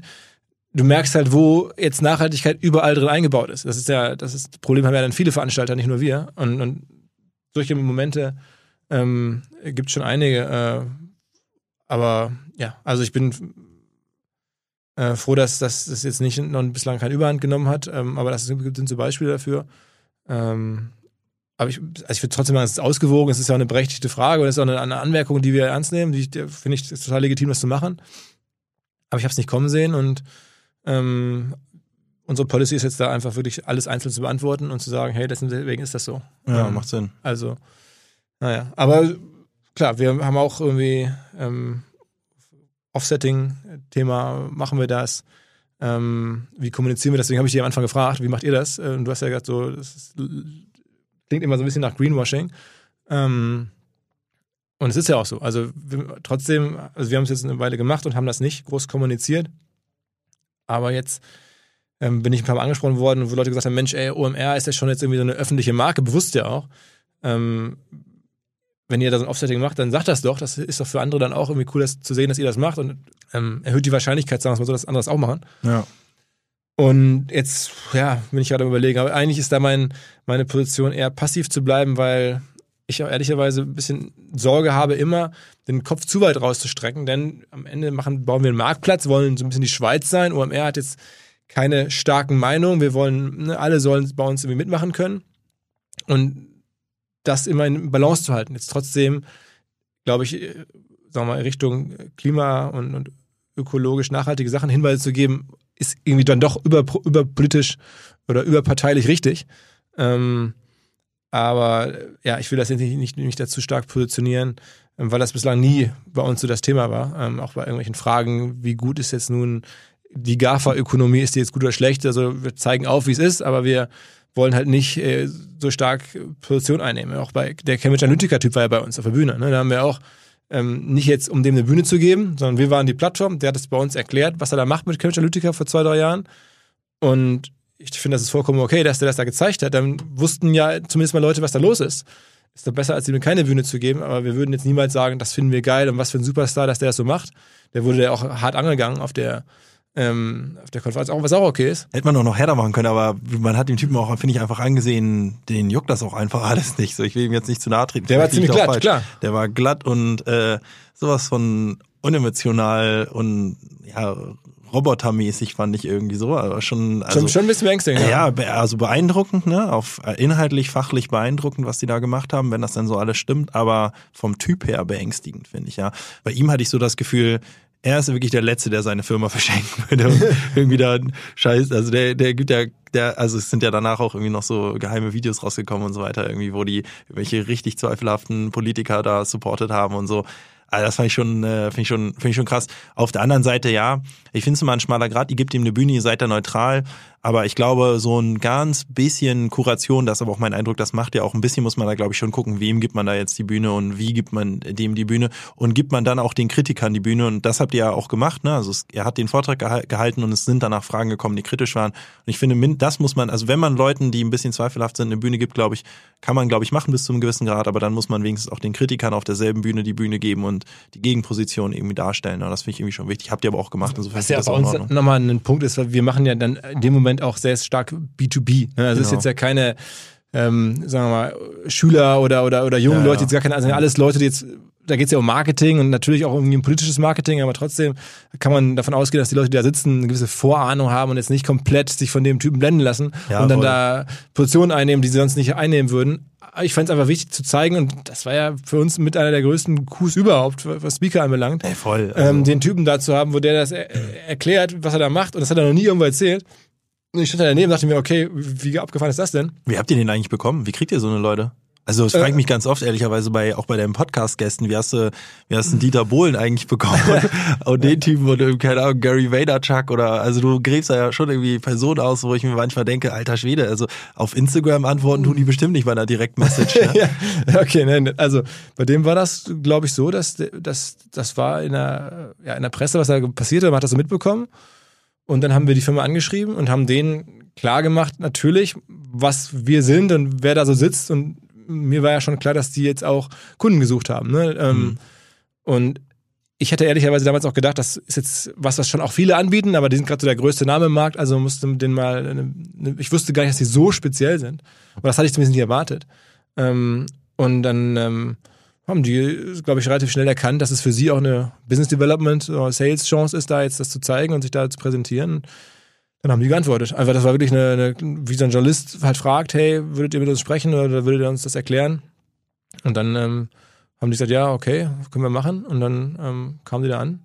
Und ja, also so läuft es häufiger, dass wir mhm. dank jetzt der, der Größe des Events immer die Chance haben, mit Leuten zu sprechen, die sich dann, die da auch für sich natürlich einen Vorteil drin sehen. Das muss man schon sagen. Also du hast entweder die Wahl, entweder jemand hat da mega Bock drauf, aus irgendwelchen nicht ersichtlichen Gründen, oder jemand hat sich darin einen Vorteil für sich, der ganz offensichtlich wirtschaftlich ist, oder Brand oder so. Oder man muss halt überlegen, ähm, was gibt's noch, kann man dem Honorar bezahlen, mhm. ähm, oder sowas in der Art. Und ähm, jetzt bei Dieter Bohlen ist es halt so, ich glaube, der dagegen lief, lief es über einen persönlichen Kontakt zu seinem Management mhm. von einem Kollegen von mir. Und das war ja auch ein bisschen skurril, dass der dann, das war ja bei dem zu Hause, da bin ich ja da, da barfuß da durch seine Villa in Tötensen gelaufen. Das war schon äh, das geht, glaube ich, auch nur, wenn das halt der persönliche Kontakt über ja. das Management vorher kam, weil ich habe jetzt zum ersten Mal in meinem Leben ähm, in echt gesehen, bei sich an der Haustür. Also jetzt nicht ja. irgendwo in einem neutralen Raum, sondern bei sich an der Haustür die Hand gegeben und dann ähm, wahrscheinlich direkt bei ihm quasi im Wohnzimmer. Also das, das, das war halt, ähm, das glaube ich geht dann nur mit dem mit einem persönlichen Kontakt. Ist das für so einen Dieter Bohlen eigentlich relevant dann von der Reichweite oder hat er da einfach nur Bock drauf? Ähm, also ich glaube, das ist für den zumindest hilfreich, so, weil, mhm. aber wichtig ist es jetzt auch nicht, muss man ja auch sagen, der Typ ist ja auch wirtschaftlich gut versorgt. Der wusste ja auch sofort, auf welcher Position er in der Liste der tausend reichsten Deutschen steht. äh, ob das nun stimmt oder das weiß er selber nicht, aber zumindest wusste er das und, und also dem scheint es jetzt nicht so schlecht zu gehen. Ähm, äh, und er braucht uns sicherlich nicht. Aber ja, wirtschaftlich nicht, ne? Aber der hat, der ist ja schon Medien. Ja, ich glaube, was wir gut, affin was, so, ja, ne? der hat schon Bock auf Reichweite, glaube ich, ne? Und es ist halt die Chance, irgendwie eine, ähm, so war ist ja auch dann meine These für die meisten, dass es die Chance ist, seine Geschichte neutral zu erzählen. Und ich weiß jetzt aus dem, aus dem äh, Til Schweiger ähm, Podcast, da war das halt so, dass danach auch sich wirklich viele Leute gemeldet haben. Er hat da, glaube ich, erzählt, er würde mal gerne ähm, Fertighäuser mhm. ähm, designen oder machen oder er würde gerne mal eine Kreuzfahrt sozusagen nach seinem Barefoot-Konzept machen. Hat er mir da irgendwie, ich weiß nicht, wie der Zusammenhang im Podcast war, erzählt. Und danach haben sich dann bei uns Leute gemeldet, gesagt, ey, können wir Intro zu Til Schweiger bekommen? Wir bieten genau sowas an. Wir sind die TUI. Ja. Oder wir sind irgendwie Fertighausbauer XY. Und dann haben wir gesagt, ja, okay, dann scheint ja Interesse da zu sein, dann mache ich mal eine Intro. Ja. Und dann war er da auch ganz angetan und die und das war dann schon ganz cool. Und das, also, da haben, haben das dann auch irgendwie, ja, kam, glaube ich, gab es gute Effekte auch für die, ähm, für die Protagonisten, die jetzt vielleicht das nicht so erwartet haben, weil sie nicht so in der Podcast-Welt drin sind. Ich meine, sie sind jetzt beide, glaube ich, keine Podcast- Hörer in dem Sinne, wie jetzt unsere Generation oder viele ja. unserer Generation. Ich finde das krass, ich glaube, ich habe es dir auch schon mal erzählt. Ich finde, ähm, ist schon verrückt. Also jetzt dieses Thema zum Thema Reichweiten. Also ich war ja auch schon im einen oder anderen Podcast, auch abseits von OMR und sowas. Und ich ähm, war ja auch schon in der einen oder anderen Zeitung, auch so überregional, also Süddeutsch und Zeit und so weiter, wo man jetzt sagt, das sind schon auflagenstarke Dinger. Ne? Und ich krieg bei einem OMR-Podcast, würde ich sagen, Faktor 30 Nachrichten, wie nach einem Porträt in der Süddeutschen beispielsweise oder Faktor 50 wahrscheinlich sogar. Also es ist schon verrückt. Also ich kann, kann nicht einschätzen, wie, also man weiß ja auch mal nicht die Auflage, wie viele Leute lesen dann am Ende auch wirklich diesen einen Beitrag und so weiter. Aber irgendwie die Aufmerksamkeitsspanne bei Podcasts ist, glaube ich, schon, also da kann man wahrscheinlich auch nicht mit der Währung Reichweite in absoluten Hörerzahlen irgendwie so, ähm, ja, äh, es ist keine gute Währung, glaube ich, weil halt die Aufmerksamkeit einfach so groß ist, wenn Leute einen Podcast hören im Vergleich zu, wenn sie irgendeinen Zeitungsartikel lesen oder sowas. Ne? Insofern kann ich mir das schon vorstellen. Also ich meine, wenn die das erkannt haben sozusagen, macht das, glaube ich, für die auch Sinn, da, da Teil von zu sein, ihre Geschichte eben zu präsentieren, ne? weil sie halt eben vielleicht nur in Anführungsstrichen 70.000 Leute haben, die das hören, aber diese 70 dann mit einer vollen Aufmerksamkeit auch dabei sind. Ne? Und ich glaube, was von jemandem persönlich zu hören, steigert halt nochmal die Glaubwürdigkeit. Also wenn jetzt der Til Schweiger seiner eigenen Stimme sagt, irgendwie, ich habe mal Bock auf irgendwie eine Themenkreuzfahrt ja. in meinem Bereich, das ist natürlich fast wie ein Aufruf, wenn du jetzt dazu hörst und bist gerade für sowas verantwortlich bei seiner Firma, ähm, dich zu melden, als wenn jetzt irgendwo in einem Artikel steht, er hätte auch Interesse an sowas, dann ist es halt alles ein bisschen indirekter. I don't know. Aber ich meine, das, das Medienpodcast, ähm, ich glaube, deswegen machen wir das ja auch hier, ähm, also in vieler Hinsicht, ist, ist schon sehr stark. Mal abwarten, wie das so in den nächsten Jahren wird, denn wenn irgendein Medienprodukt neu ist, dann ist ja die Werbung oder die Werbeeffekte sind immer viel stärker als dann ein paar Jahre später. Siehst du ja bei Bannern oder Meinst du, die Reichweiten gehen noch weiter hoch? Ich habe mal gehört, dass der ähm, der größte deutsche Podcast sind der, glaube ich, Felix Lobrecht, Tommy Schmidt, ne? Hier mit Gemischtes Hack, oder?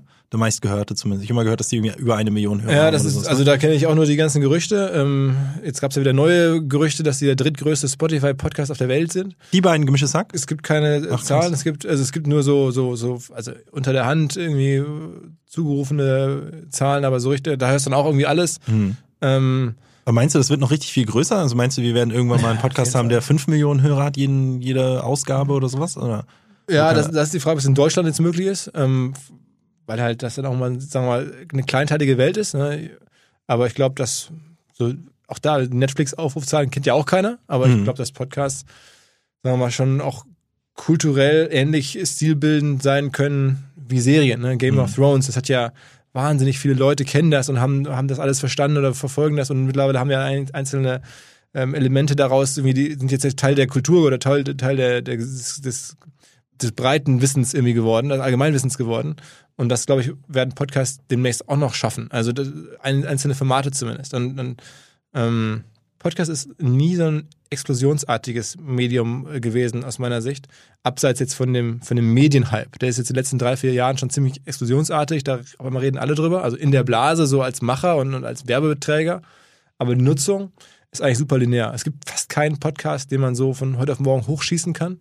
Ähm, alle müssen sich irgendwie entwickeln, alle bauen sich langsam auf. Es sei denn, du bist jetzt irgendwie schon sehr, sehr prominent und fängst dann erst an mit einem Podcast. Aber auch da, eigentlich ähm, die echten Reichweiten, das ist nicht die Abozahlen, die echten Hörerzahlen, ähm, die baust du Schritt für Schritt auf. Du baust da wirklich Communities auf und das dauert auch. Und deswegen, aber es wächst weiter. Also bei uns wächst jetzt seit fünf Jahren und ich bin da, hab heute noch gerade ein Mittagessen gehabt hier mit dem Lukas äh, Vogelsang von Fußball MML, ein Format, das wir machen. Und da habe ich auch gesagt, dazu, wenn es gut läuft, in fünf Jahren machst du bestenfalls nichts anderes mehr als diesen Podcast. Äh, noch ist das halt zu klein, nach was man damit erlösen kann. Die Reichweiten sind noch nicht groß genug. Aber das wird kommen. Hast du das eigentlich, ich meine, du warst ja mit Potsdam schon einer der ersten irgendwie in diesem Game, zumindest für in meiner Wahrnehmung in Deutschland. Ne? Hast du das eigentlich, ähm, hast du das aus Amerika gesehen, diesen Trend mit den Podcasts? Ja, so, oder? so ein bisschen, ja. ja. So ein bisschen aus Amerika und ein bisschen aus eigener Beobachtung. Und dann ist es natürlich so, jetzt, ich mache ja seit jetzt meinem ganzen Berufsleben eigentlich seit selbstständig, bin nichts anderes als Sachen, also als Werbung vermarkten. Wir haben mhm. ja SEO-Seiten vermarktet, wenn man so möchte, also ne, die bei Google gerankten Seiten mussten irgendwie vermarktet werden. Das war noch gute Zeiten. Mit Affiliate. So habe ich auch angefangen. Finn Kliman übrigens auch. Echt viele Leute, ja, gelesen, erstaunlicherweise ja. mit Online-Marketing, mit SEO-Seiten. Ne? Ja. Ganz viele in der, der Generation Online-Marketing, alle mit, mit irgendwie so SEO-Seiten und Affiliate-Vermarktung. Und dann ging es halt weiter. Dann haben wir in meinem Fall Banner vermarktet. Ähm, Retargeting-Banner und sowas ist ja auch wirklich eine Vermarktung. Und jetzt vermarkten wir halt Werbung in Podcasts. Also, ne, das ist schon jetzt. Und, und was denkst du, was ist in fünf Jahren dann? Was ist der nächste heiße Scheiß? Die man vermarkten kann? Ähm, also ich glaube, das ganze Thema mit den, mit den Personen und Instagram-Accounts und so, das ist noch, ähm, noch nicht ganz ausgereizt. Also da. Ja, meinst du? Ich also ich meine, der Influencer-Markt, meinst du jetzt so eine Art Management oder Werbevermittlung zwischen Influencern und, und äh, Werbekunden? Ja, jetzt nicht mehr so klassisch, sondern so ein simpler Vermarkter, der halt irgendwie einfach nur ähm, jetzt Geld hin und her reicht und, und irgendwie so, so eine Abwicklung macht. Aber dieses ganze, ähm, du vermarktest dann halt nicht mehr in dem Sinne, dass du äh, dass du einfach nur einen Werbekunden reinholst, der einmal schaltet, sondern dass, dass solche Sachen passieren wie, wie jetzt halt irgendwie Kylie Jenner oder sowas. Das gibt's ja in Deutschland in der Form noch nicht, dass halt sowas so groß ist, dass du das jetzt wirklich reihenweise Milliarden oder 100 Millionen Firmen gebaut werden, mehr oder weniger auf dem Rücken von Personen. Das ist jetzt in den USA gibt's ja davon zehn Stück. Also gibt's Gwyneth Paltrow hat so ein Ding mit Goop, äh, Kylie Jenner hat so ein Ding ähm, und, und da gibt's weitere. Also das, das glaube ich auch. Das ist ja in unserem Space, wir sind ja auch super aktiv. Ne? Du hast ja Lena hier im Podcast, die hat ja ein bisschen über Leger erzählt, Ja, ja. was wir da mit ihr gemeinsam machen und wir, wir machen da Also jetzt, ihre Marke, ja. genau, wir werden da ähm, noch diverse weitere Dinge raushauen. Also Leger haben wir mit Lena, sie kam mit der Idee auf uns zu und wir haben das mit ihr gemeinsam hochgezogen. Äh, Im Klamottenbereich. Übrigens ist jetzt. Mutter. ja, Oder wird sie jetzt? Genau, sie ist Mutter, hat sie vor drei Tagen gepublished. Also ich kann da nicht aufhören, sozusagen eine, eine, so, ein- so ein bisschen so eine analytische Brille drauf zu packen. 500.000 Likes auf den Posten. Ich habe mal geguckt, im Schnitt hat sie ja so 80, 90.000. ne? Also Mut, Mutter werden scheint die äh, scheint gut zu sein für die Interaktionsrate. Lässt sich nicht skalieren, aber Ich bin mal ähm, gespannt, ob sie das Kind öffentlich zeigt oder nicht. schon ich auch. Ähm, ich bin auch gespannt, ob wir dann eine Kinder Kinderkollektion machen. Ich hab, das war meine erste, also es war nicht meine erste Reaktion. Ich habe es schon ein paar Tage vorher gewusst natürlich. Äh, äh, witzigerweise hatten wir letztes Jahr im Dezember, Anfang Dezember hatten wir das jährliche Leger X About You Christmas, ähm, die Christmas Party. Und äh, Im Stangelwirt. Im Stangelwirt, genau. Äh, das machen wir ja jedes Jahr sozusagen, ähm, feiern wir gemeinsam mit Lena unsere Weihnachts- oder eine Weihnachtsfeier mit ganz vielen Influencern und Celebrities und so weiter. Und äh, mir ist nicht aufgefallen, dass sie keinen Alkohol trinkt, auf jeden Fall. Ich, ich habe mir nur gewundert, dass sie für ihre Verhältnisse, also sie ist ja normalerweise, die ist ja super professionell, ne? Die geht, die geht früh ins Bett und, und, und so weiter. Aber bei der, bei der About You X, Lena, Lena X About You Christmas Party gibt sie eigentlich schon Gas, partymäßig, ne? Und sie hat auch Gas gegeben und sie ist dann für ihre Verhältnisse eigentlich relativ früh gegangen, irgendwie so um halb eins, eins. Und das hat mich schon gewundert so, ne? Also im Nachhinein ist jetzt natürlich klar, sie war ja da auch schon schwanger, ja. Im jetzt kommenden Hinweis mal nicht AdTech oder B2B Softwarelösung, sondern mein Kollege Max, der sich mit Gin auskennt und alle unter 18 jetzt bitte weghören, mir berichten wird, warum er Monkey 47 so besonders findet. Max, Ja, Philipp, es steckt direkt im Namen. Das sind die 47 Botanicals, die dem Ganzen einen einzigartigen Geschmack verleihen. Das sind zum Beispiel die Preiselbeeren aus dem Schwarzwald, die ihm auch eine ganz besondere Note geben. aha. Und was hast du da mitgebracht? Meinen Favoriten, den Monkey 47 Tonic. Super einfach, ein paar Eiswürfel, etwas Monkey 47, das Ganze aufgefüllt mit Tonic Water und einer Grapefruit-Zeste obendrauf. Fertig ist der erfrischende Drink. Okay, äh, und das schmeckt dann? Auf jeden Fall. Beim ersten Schluck spürst du direkt die Wacholdernote, frische Zitrusnoten und eine leichte Pfefferschärfe.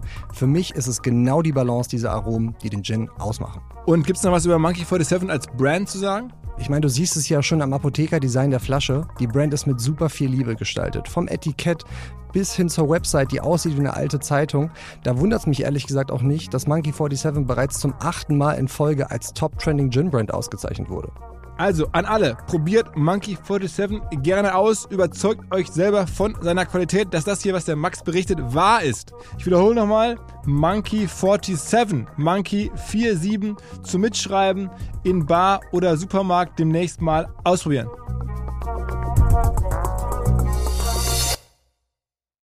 Zurück zum Podcast.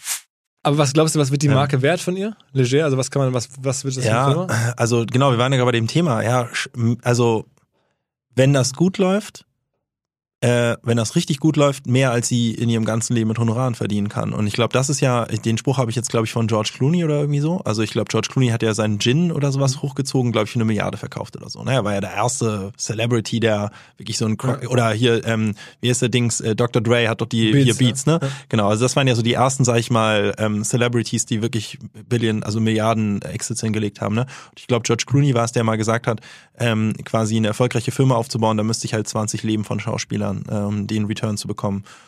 Und ich glaube, also am Ende des Tages, ich meine, Mode ist relativ simpel. Wenn du eine Modemarke aufbaust, die profitabel ist, du das vernünftig executest, bist du irgendwo beim Umsatzmultiplikator von ein bis anderthalb, ne? Ja, jetzt kannst du dir ausrechnen, irgendwie, wenn die Firma 20, 30 Millionen Umsatz machst, dann kannst du die für 30 bis 50 Millionen verkaufen, theoretisch, ja. Quasi, wenn sie dann profitabel ist und so weiter. Und ist das realistisch, ähm, 20, 30 Millionen Umsatz zu machen in irgendwie 5, 6, 7, 8 Jahren? Auf jeden Fall, ja. Also und dann, ich kenne jetzt äh, Lenas so Honorareinkommen so, so nicht. Schon? Ja. Mode dauert eine gewisse Zeit. Hängt natürlich auch immer drauf an, davon ab, wie aggressiv du letztendlich reingehst und so weiter. Aber Mode lebt ja ein bisschen auch von dieser, also lebt auch ein bisschen davon, dass du eigentlich mehr Nachfrage als Angebot hast. Ne? Das heißt, du du musst dich irgendwie entscheiden, quasi, wie aggressiv willst du sein, weil zu aggressiver Start kann auch dir langfristig schaden irgendwo. Ne? So ein bisschen so eine Limitierung, Exklusivität, ausverkauft sein, schnell ausverkauft sein. Das ist irgendwo auch wichtig, um eine Marke aufzubauen. Das ist natürlich äh, kontraproduktiv für schnell Umsatz machen. Ne? Insofern, ich glaube, ich würde gar nicht so empfehlen, das viel, viel, viel schneller zu machen und auch mit sehr viel Kapital würde ich das gar nicht abkürzen. Und eine Lena, muss man natürlich auch sagen, ist in der deutschsprachigen Region das, glaube ich, zweitbekannteste Model, also laut unserer Marfo nach Heidi Klum äh, und auch so ähm, Testimonial sozusagen, aber eben auch nur in der deutschsprachigen Region. Ne? Da ist natürlich ein riesen Nachteil gegenüber internationalen ähm, Celebrities, die, die quasi auch eine internationale Distribution machen können.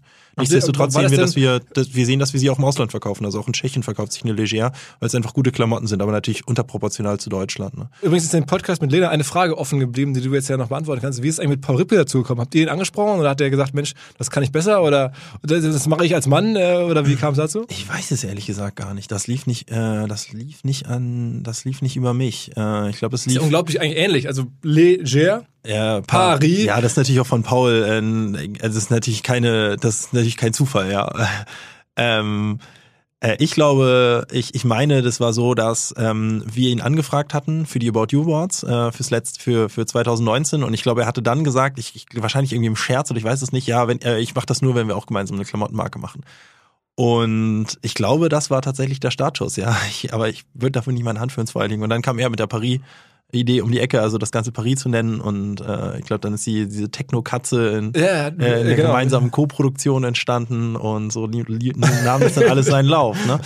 aber auch sehr erfolgreich, ja. Also äh, auch äh, etwas, ich, also es ist, du hast natürlich keine Erfolgsgarantie, wenn du sowas aufziehst, aber ähm, deswegen hatte ich auch eingehakt, weil ich glaube auch, dass die Zukunft von Influencern immer weniger eigentlich in der Vermarktung steht. Vermarktung im Sinne von irgendwie, ich halte hier Geroldsteiner Wasser an die Kamera so und krieg halt Geld für Ger von Geroldsteiner irgendwie auf so eine Art TKP-Basis oder sowas. Ich glaube, das wird immer schwieriger und die, die TKPs werden auf gar keinen Fall noch signifikant steigen, denke ich. Die Reichweiten fallen eher von Leuten, die sich so vermarkten, weil die äh, Zuschauer da keinen Bock drauf haben, wohingegen dann eben die eigene Bekanntheit quasi einzusetzen, wirkliche Marken zu bauen und Produkte zu bauen, ähm, schon eine Opportunity ist in den nächsten Jahren und ich glaube, da braucht es auch diese Inkubatoren. Also ne, die Celebrities und fast alle in Amerika, die das gemacht haben, haben das ja auch immer zusammen mit einer Firma gemacht. Also die haben das fast nie 100% alleine gemacht, macht doch keinen Sinn. Du, die Wahrscheinlichkeit, dass das professionell und cool wird, ist halt so viel geringer, wenn du das wirklich von A bis Z selbst machst und es dauert halt fünf bis zehn Jahre länger. Du kannst ja halt einen Shortcut nehmen, du kannst Kapital reinholen, du kannst ein, ein gewisses Mindestmaß an Professionalität ähm, die einfach sichern sozusagen, indem du mit einer Firma kooperierst. Insofern ist es, glaube ich, schon schlau, dass die ganzen Influencer und Celebrities auch gerade sehr stark auf About You zukommen. Aber wir sehen, es passiert eben auch sehr stark. Ne? Wir haben gerade echt, also ich, wir kriegen richtig, richtig hochfrequentiert Anfragen gerade von A-Celebrities, Influencern und Co., die, die gerne mit uns gemeinsam äh, Kollektionen hochziehen wollen, Produkte hochziehen wollen. Wie viele wollen. Kollektionen kann man jetzt machen als About You? Ja, eben nicht allzu viele. Das heißt, wir müssen jetzt auch selektiv sein sozusagen. Und ich glaube, ein großer Erfolgsfaktor ist halt auch, ob die Leute das ernst meinen und ob sie auch was mitbringen. Also eine Lena hat sie auch ausgeführt hier im Podcast, die ist halt wirklich involviert. Ne? Also die ist wirklich im Büro. Die sitzt, die kommt manchmal um acht ins Büro und sitzt da dann bis 22 Uhr mit unseren Designern. Ne? Die, die gibt da wirklich Gas. Und Paul auch. Ne? Paul ist mit Herzblut dabei. Teilweise kriege ich mitten, gut mit Zeitverschiebung. Aber Paul schickt bei ihm mitten in der Nacht WhatsApps an mich und, und also die sind richtig hinterher. Ist ne? er da jetzt sogar mit seinem Clubhaus da irgendwie? Ich genau, mit dem Clubhaus. Also die geben halt Gas, ne? Und das ist halt auch echt eine Grundvoraussetzung. Also es ist halt, du hast halt keine Erfolgsgarantie, wie das immer so ist im Leben, ja. Die müssen committed sein, die müssen verstehen, dass das eine unternehmerische Tätigkeit ist, die müssen verstehen, dass da Dinge schieflaufen werden im Prozess, dass das eine gewisse Zeit dauert, dass es Geduld erfordert und dass es halt was anderes ist als Honorarbusiness. Also wenn die, wenn die halt ihren Tagessatz runterrechnen, das ist, gilt ja für Unternehmer auch, ne? Äh, du bist halt am Anfang, verdienst du fast nichts, also viel weniger, als wenn du deine Zeit irgendwie wie so ein Freelancer einsetzt oder wenn eine Lena modelt oder irgendwie Moderation macht oder sowas.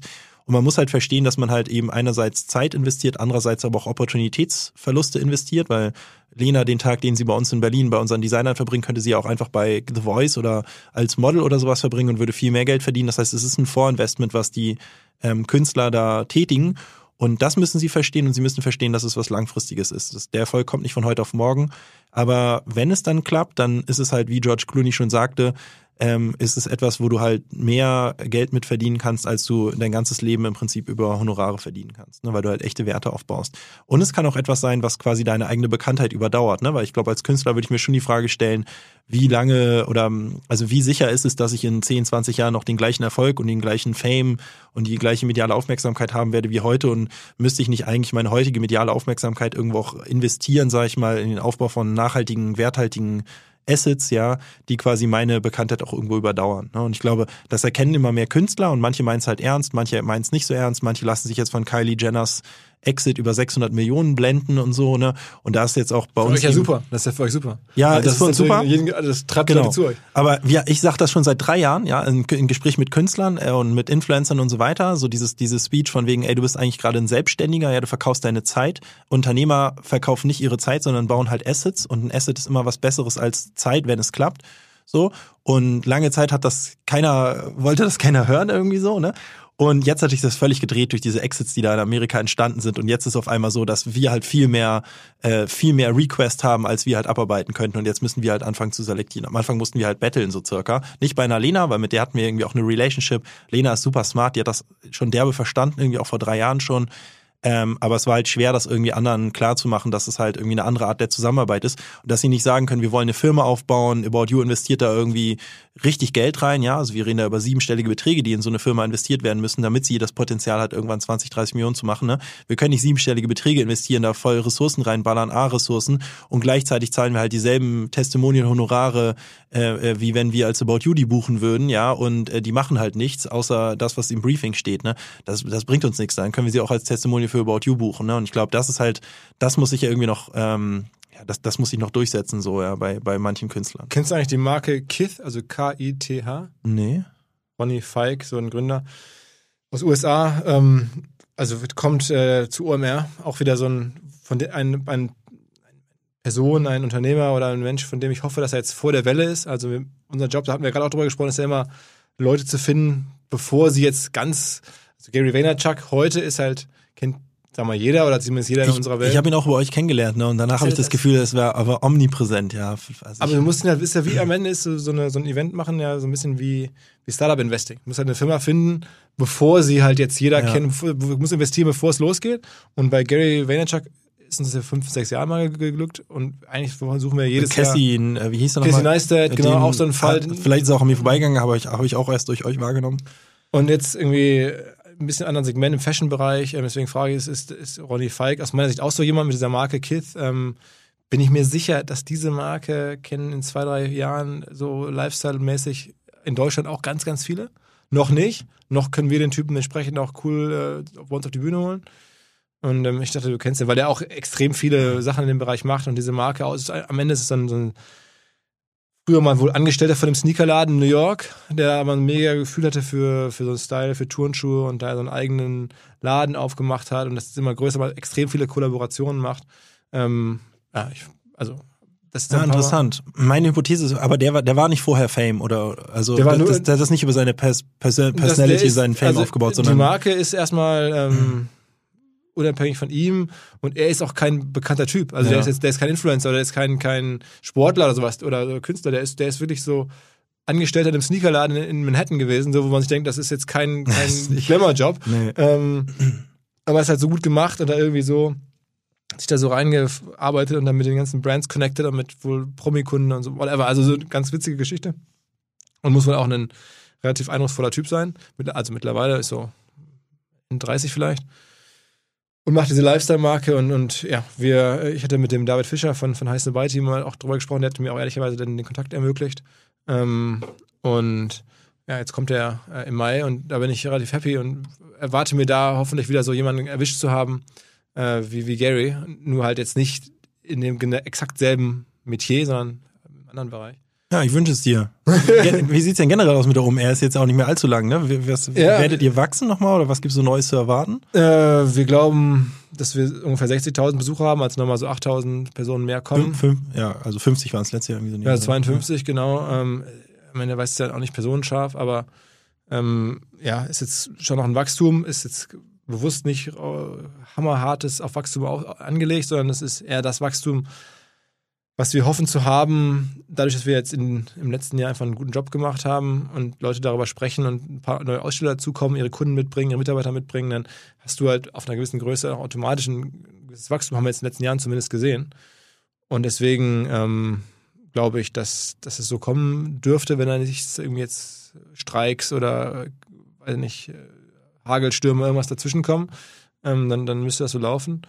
Äh, ah, cool, klingt gut. Und, und speakermäßig, ähm, ja, sind wir jetzt an verschiedenen Sachen dran. Ich habe ja schon mal hier im Podcast erzählt, hier Scott Galloway, auch jemand, Mhm. den wir auch, Ja. der war auch beim DLD, muss man fairerweise sagen, schon immer viele Jahre, aber dafür eine kleinere Zielgruppe hat er da gut, äh, gute Sachen gemacht und fand ich toll. Und jetzt ist er auch bei uns schon ein, zwei Mal gewesen. Jetzt kommt er wieder mit Kara Swisher zusammen, Cool.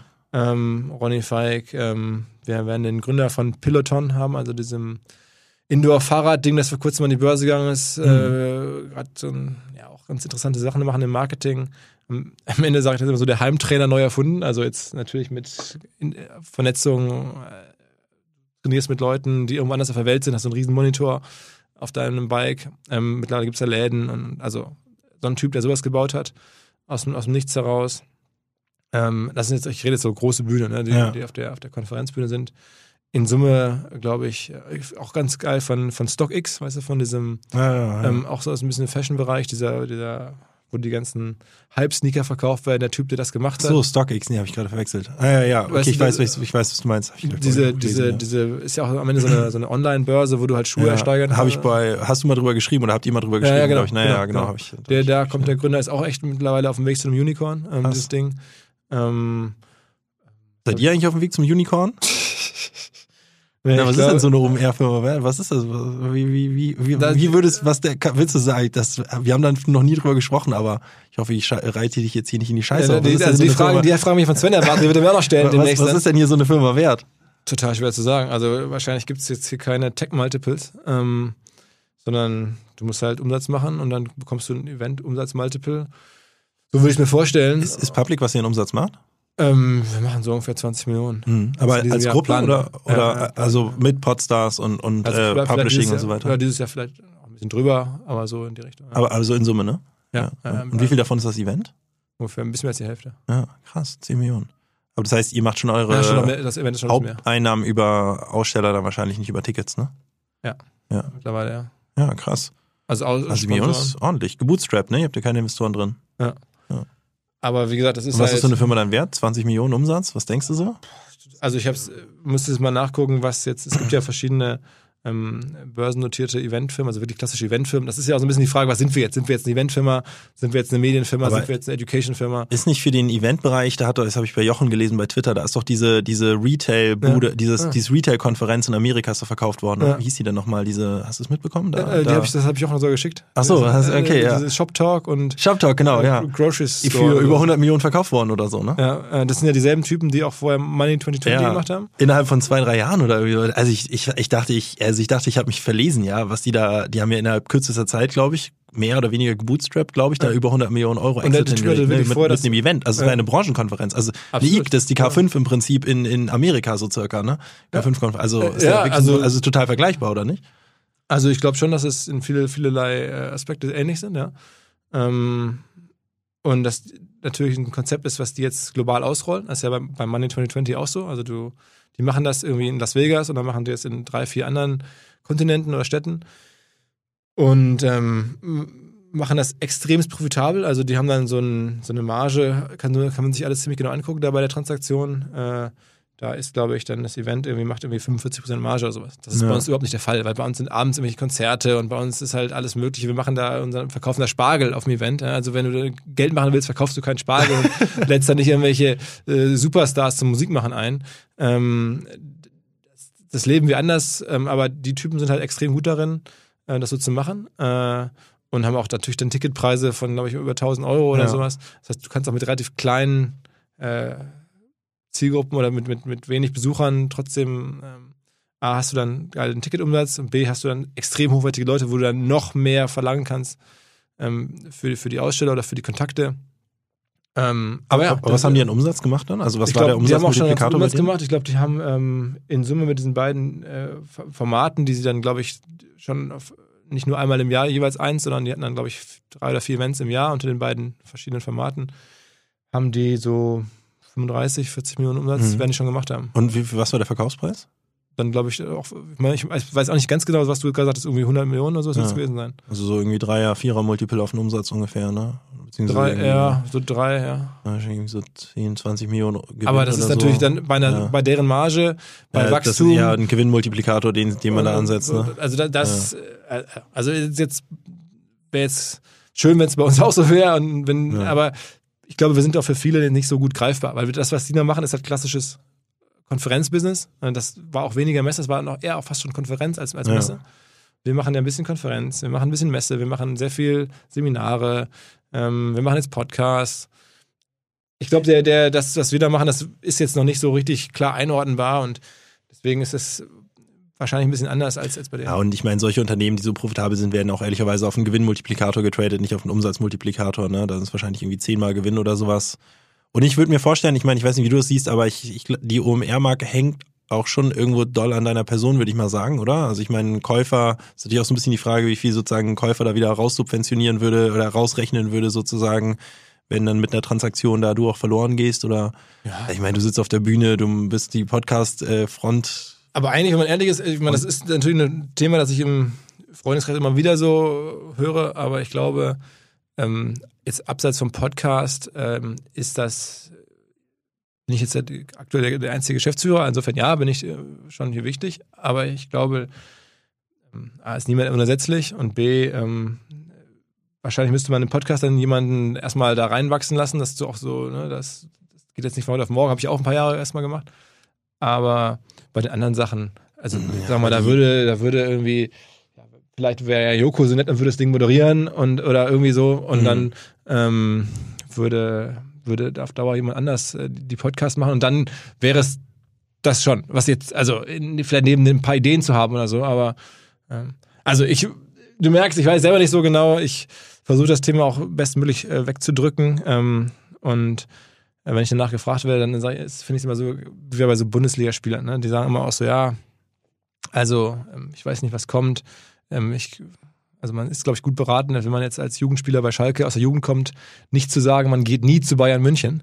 ähm, das kann irgendwann, wenn man eine erfolgreiche Karriere hat, irgendwie einem hart äh, zurückkommen als Echo. Deswegen, man weiß es nie. Ich äh, finde das hier so super. Und ähm, ich, ich weiß es nicht. Bei euch ist es ja ein bisschen klarer. Ne? Ihr müsst irgendwann oder wollt irgendwann an die Börse. Ja? Das ist ja offensichtlich. Ähm, das, den Pfad gibt es hier leider nicht so klar. Also Börse fände ich auch cool, aber ich glaube, das ist für uns ein bisschen weit weg. Ja, ist natürlich immer Fluch und Segen, wenn man Investoren hat. Ne? Also wenn du Investoren drin hast, muss es irgendwann eine Monetarisierung geben. Kann natürlich auch über Dividende laufen, auch, auch eine gute Möglichkeit. Aber müssen wir mal gucken. Also wir müssen nicht unbedingt an die Börse. Wir haben jetzt zwei langfristige strategische Investoren an Bord, die haben auch Bock auf Dividenden, müssen jetzt nicht irgendwie ihre Anteile verkaufen oder wollen das auch nicht. Ne? Aber es ist natürlich was anderes, irgendwie ein 100% Owner-Based Business so. Ne? Also dir, dir oder euch gehört das Unternehmen.